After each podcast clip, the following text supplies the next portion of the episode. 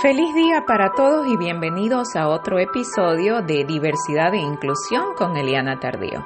El día de hoy les traigo un tema que me encanta y me llena el corazón de alegría.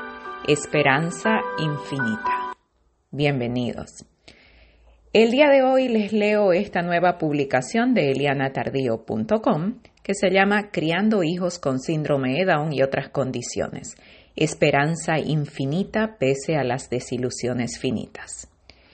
El 16 de enero de cada año se celebra en los Estados Unidos el Día de Martin Luther King Jr., uno de los activistas y pacifistas más conocidos y recordados por su lucha incansable por la igualdad, desde la empatía y el reconocimiento del valor de todo ser humano. Lo más loable de este hombre fue su lucha sin violencia, aun cuando irónicamente fue asesinado y víctima de ella. Pero relacionando esta introducción con este artículo y el título de esta publicación, Luther King Jr. es el autor de una de mis frases favoritas y una de esas poderosas que han guiado mi vida como madre de dos hijos con síndrome de Down. Y dice así, debemos aceptar desilusión finita, pero nunca renunciar a la esperanza infinita. Y a eso quiero decirle, tenemos que vivir esta experiencia desde la aceptación plena y la objetividad en un mundo donde la objetividad para la mayor parte es sinónimo tristemente de supremacía, capacitismo y prejuicio. Sería lindo que la vida fuera todo magia y sonrisas como se ve en las redes, pero para sentir la magia hay que caminar hacia la activación y renunciar a la victimización. Para sonreír primero hay que llorar, y para transformar el mundo hay que levantarse, hablar y luchar. También es cierto que no todo el mundo tiene las condiciones ni las circunstancias ideales para hacerlo posible.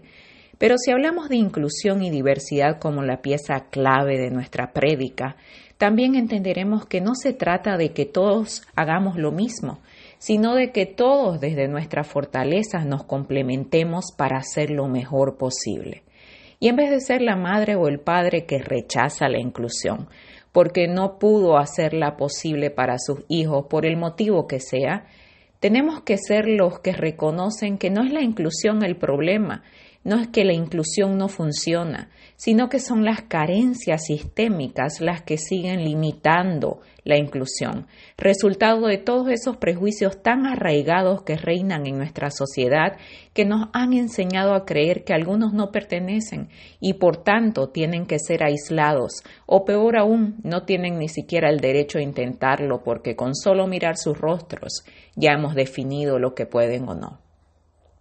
Tenemos que vivir fortaleciéndonos cada día como individuos para no poner en nuestros hijos la responsabilidad de hacernos fuertes. Tenemos que vivir con hambre de conocimiento para no esperar que sean nuestros hijos los que vengan a enseñarnos, cuando en realidad es nuestra responsabilidad enseñarles a ellos.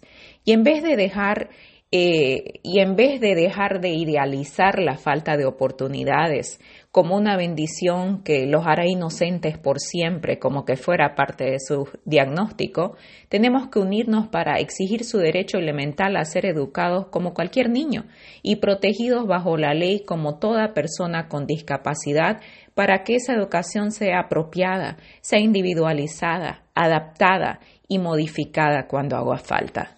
Tenemos que entender que muchas de las personas en las que más confiamos y más amamos puede que nos desilusionen en este camino, porque al igual que nosotros no estarán libres de prejuicios ni de tropiezos en el camino de reaprender. Muchos crecerán junto a nosotros y muchos se quedarán atrás, y aún así jamás debemos perder la fe. Tenemos que ser conscientes de que las desilusiones y las decepciones serán finitas, porque con nuestra fe infinita las transformaremos en oportunidades por amor y devoción a nuestros hijos. Y el camino no será fácil, pero como siempre digo y repito, valdrá la pena por una simple razón. En el proceso estarás cambiándote a ti mismo y cuando tú cambias, todo se transforma alrededor, porque verás con otros ojos y la fe será tu guía. Gracias por haber estado conmigo una vez más. Nos vemos la próxima y no te olvides que estoy en las redes como elianatardío.com en TikTok, Eliana Tardío en Facebook, Eliana Tardío en Instagram y Twitter. Nos vemos.